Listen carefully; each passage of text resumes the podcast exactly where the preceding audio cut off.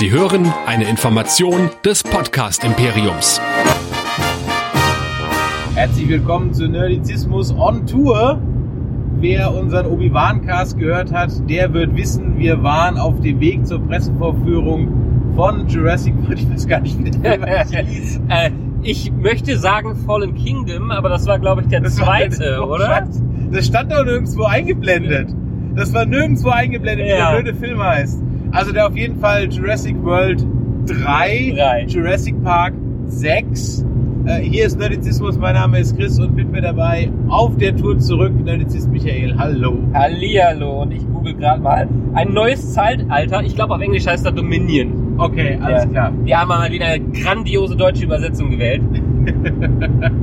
Ja, wir haben uns zweieinhalb Stunden äh, Dinosaurier-Porn angetan. Wir wollen euch jetzt mal so in ein paar Minuten spoilerfrei unsere Eindrücke dazu schildern. Ich glaube, wir machen aber keinen Spoilercast dazu, weil so viel zu spoilern gibt es da jetzt ehrlich gesagt nicht. Und Sagen wir mal so, die, die versucht haben, nicht gespoilert zu werden, die werden schon ein paar kleine, zumindest kleine Überraschungen haben. Also von daher. ja, okay. Ähm, ich würde auch sagen, wir skippen heute mal für die, die uns alle heute zum ersten Mal hören, weil für diesen Cast wird, glaube ich, keiner, kein neuer Einschlag. Also Michael, wir kommen aus dem Kino. Was war so dein Eindruck? Es war ja, also ich muss dazu sagen, die Voraussetzungen waren denkbar ungünstig. Das war eine Pressevorführung abends um halb acht und man konnte Begleitung mitbringen. Äh, Und zwar auch medienferne Begleitung. Und das ist nie ein gutes Zeichen. Das ist eigentlich immer ein Zeichen dafür, dass der Film eine ziemliche Gurke ist, dass man einfach vorher schon mal irgendwie dann möglichst vielen Leuten zeigen will, was vielleicht doch irgendeiner gut findet. Und was mich uns schon beim Eingang gewundert hat, dass das Embargo so lang ist. Also wir haben, wenn ihr das hier hört, den Film schon vor fast vor einer Woche gesehen und durften jetzt eine Woche lang gar nicht darüber reden, was eigentlich auch ungewöhnlich ist, so ein langes Embargo zu haben. Ja. Und dafür war dann der Film, also ja, also manchmal kommt das vor, aber Es, es ist Selten, halt so, es ist gerade bei sowas wie Marvel oder Disney. Genau, bei, bei solchen Ja, Blockbustern ja. dieser Güte kommt das vor. Ja. Und dafür fand ich jetzt den Film gar nicht so scheiße. Und du? Äh, ich bin aus Jurassic World 1 rausgegangen und fand ihn gut. War ein Jurassic Park Remake, neue Generation, hat Spaß gemacht, waren ein paar nette, äh, lustige Leute drin. Äh, man hat viel. Paar nette Tode. äh, paar, ne- paar, ne- paar nette Tode, was auch wieder wichtig ist für Jurassic Park. Äh, man hat viele Anspielungen gehabt. Es war im Prinzip ein Remake. Dann kam, wann war das? 2019 oder so war der letzte, ne? Ich glaube ja. Ja, den haben wir auch in so einer Presseverführung gesehen und ähm, ja, da haben sie was Neu Neues versucht. Das hat für mich nicht funktioniert. Das war dieses halt- Horror-Ding in dem Schloss. Genau, ja. das war quasi äh, Medieval Horror in Jurassic Park, irgendwie so, keine Ahnung. Ähm, Resident Evil mit Jurassic Ja, genau. Resident Evil mit Jurassic So, Park. und genau. jetzt haben wir Jason Bourne oder James Bond mit Jurassic Park gesehen. Äh, nun gut, es sind irgendwie fünf Filme in einem Film, Ja. wenn man ganz, ganz ehrlich ist. Ein Teil davon ist Jason Bourne in Malta mit Dinos. Ja. Es war ehrlich gesagt der beste Teil des Films. Allerdings, der war richtig gut. Dieser Teil war echt gut. Die haben eine Verfolgungsjagd da drin, die ist echt wahnsinnig gut gemacht. Also die Stellt, hat stellt, Spaß euch, dran. stellt euch die Verfolgungsjagd von Skyfall ganz am Anfang in der Türkei vor äh, mit Dinos. Ja, ja, ja, perfekt. Und ja, ich bin positiv aus diesem Film, äh, positiv überrascht aus diesem Film rausgekommen. Ich habe wirklich nichts erwartet nach dem zweiten Teil und habe mir gedacht, gut, die Vorzeichen sind nicht die besten. Ich habe mir jetzt auch nicht so viele Trailer angesehen. Ich habe mir wieder nur den äh, Teaser angesehen. Schön, dass die Alten wieder dabei sind. Die werden sicherlich nur ein paar Cameos haben und der Rest wird mit Chris Pratt und seinem Baby Velociraptor sein, so ungefähr. Äh, nö, also ich hatte, ich hatte ähnlich viel Spaß wie bei Jurassic World 1 und sie haben noch einen draufgesetzt, dadurch, dass sie nicht nur ein Remake gemacht, es ist schon wieder ein Remake von Jurassic Park, so ungefähr. Am Ende ist es wieder ein Re- Remake von Jurassic Park, aber es ist, äh, sind drei, vier Remakes drin mit äh, den Avengers des Jurassic Park Universums. ja, genau. Das ist so der, der nächste Film, der drin ist, die Avengers. Das heißt, wir haben also den mehr oder weniger kompletten Hauptcast, die Kinder lassen jetzt mal außen vor, ähm, aus äh, Jurassic Park 1 und 2, teilweise ja 3, und dann Jurassic World, die ja da zum ersten Mal in diesem Film aufeinandertreffen Und ich muss ganz ehrlich sagen, das ist, das ist mit Liebe gemacht. Also, Ja. also mit, das ist ein Film, den haben Fans gemacht. Ja. Da bin ich mir sehr, sehr sicher, dass diejenigen, die den gemacht haben, das sind auch Fans, die sind mit Jurassic Park groß geworden, die werden jetzt in ihren 30ern, mit 30er sein und machen jetzt selber Jurassic Park Filme. Ja. So, so, das merkst du auch. Die behandeln, und das ist ja heutzutage nicht mehr selbstverständlich, die behandeln die alten Filme mit Respekt. Die Mhm. behandeln die alten Charaktere mit Respekt. Da kriegt keiner noch irgendwie eine dramatische Backstory, wird irgendwie durch den Kakao gezogen oder sonst irgendwas. Sie wissen auch, und diese, die Filme sind extrem selbstreferenziell.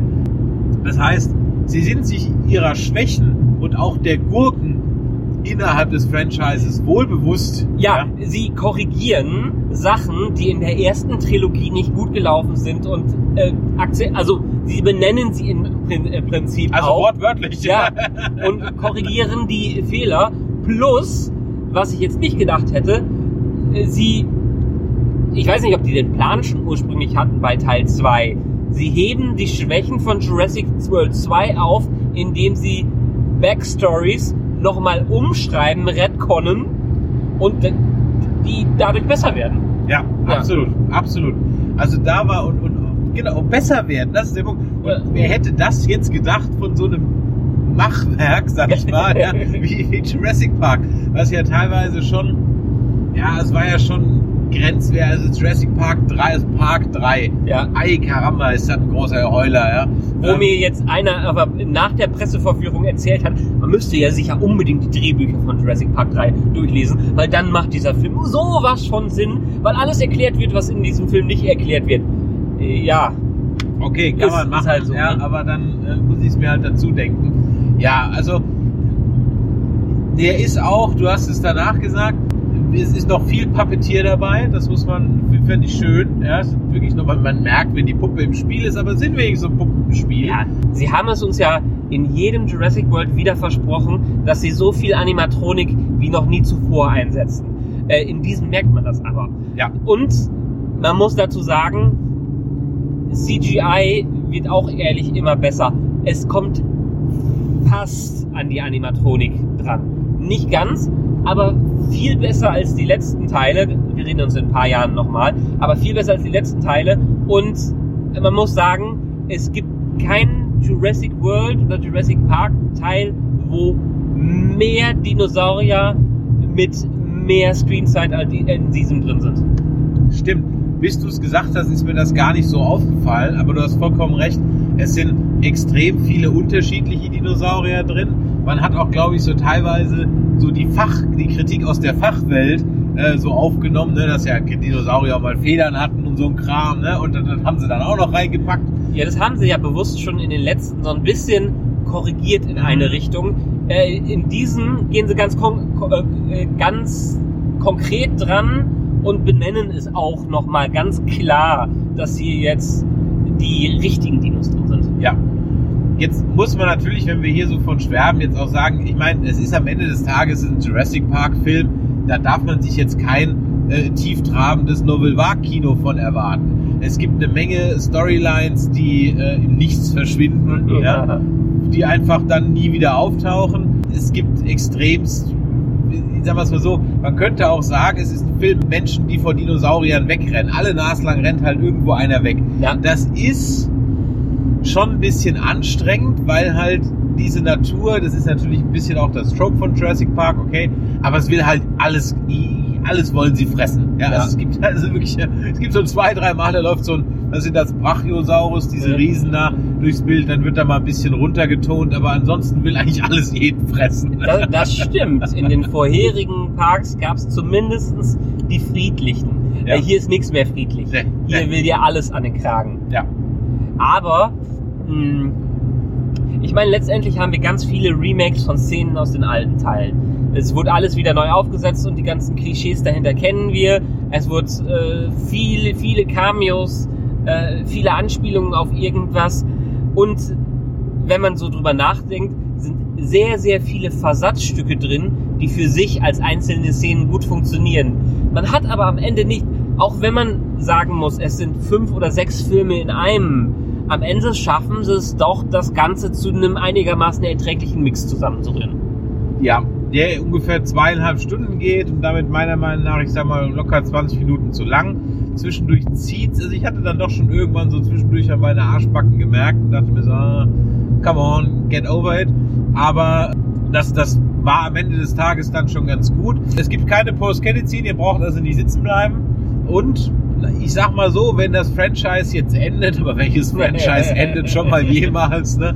Aber es könnte jetzt enden und es wäre okay. Ja, sie haben einen ziemlich runden Abschluss damit reinbekommen, ja. wo sie alles so zusammenfassen, was vorher drin war, ja. mit einem Storytelling-Device, was zumindest interessant ist. Ja, es, ist, es hält zwar, ich sag mal, dem sagt der Amerikaner, dem Sniff-Test nicht stand. Also da darfst du auch nicht zweimal über die Logik fragen. Aber das darfst du im Grunde genommen grundsätzlich nicht, weil wenn du das machst bei Dress, dann bist du bei dem Franchise einfach völlig falsch. Ja, äh, völlig falsch. Da ist also Physik. Was ist das? Ja, ja ähm, und äh, Chris Pratt ist halt auch einfach nur da, um gut auszusehen. Wie übrigens alle extremst gut aussehen in dem Film. Ja, und ja. auch Sam Neill hat sich nochmal so richtig in Shape gebracht. Ja, und auch äh, Jeff Goldblum, die auch und äh, wie heißt wie heißt die die die ja. genau ähm, Ellie Settler da genau richtig die haben sich alle nochmal richtig äh, rausgeputzt und sind, und das nochmal betont, sind keine Cameos, sondern sind vollwertige Hauptcharaktere.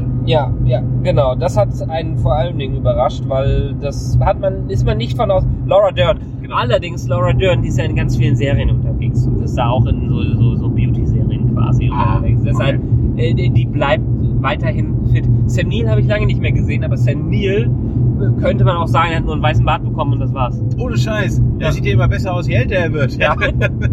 Aber man muss halt schon sagen, Sam Neill kann halt auch nur gucken wie Sam Neill. Ja. Und das kann er halt nix. Ja, es, also, es ist fast eins zu eins aus Jurassic Park 1. Ich meine, in Jurassic Park 3 haben sie es ja ein bisschen versucht, ihm was Neues zu geben. Aber das hat für hinten und vorne nicht funktioniert. Hier haben sie gesagt, wir haben Ian Grant, wie Ian Grant einfach war. Genau. Punkt. und dann spielt er auch Ian Grant. Und ist, muss man bei Sam Neill-Filmen darauf achten, der macht immer diesen Blick von unten nach oben in die Kamera. Ja. Das ist so, so, so, so sein Markending. Ähm, ja, also von daher, wenn ihr auf Jurassic Park steht, ganz ehrlich, dann habt Spaß damit, geht da rein, da kann man nichts falsch machen. Das ist aber jetzt auch kein Film, der euch zum Franchise bringen wird. Also ganz ehrlich, ja. wenn du ab dem ersten Teil nicht dabei bist, dann wirst du auch kein Fan mehr. Ja. Aber äh, wir haben ihn gesehen auf Deutsch in 3D. Ja, die deutsche Synchro ist bis auf die Stimme von Jeff Goldblum eigentlich noch mehr oder weniger die Originalsynchro wie von früher. Da muss man sich also nicht umhören. Und das 3D, ja, es gibt ein, zwei Dino-Schreckeffekte, die übers 3D ein bisschen enhanced werden, aber ja.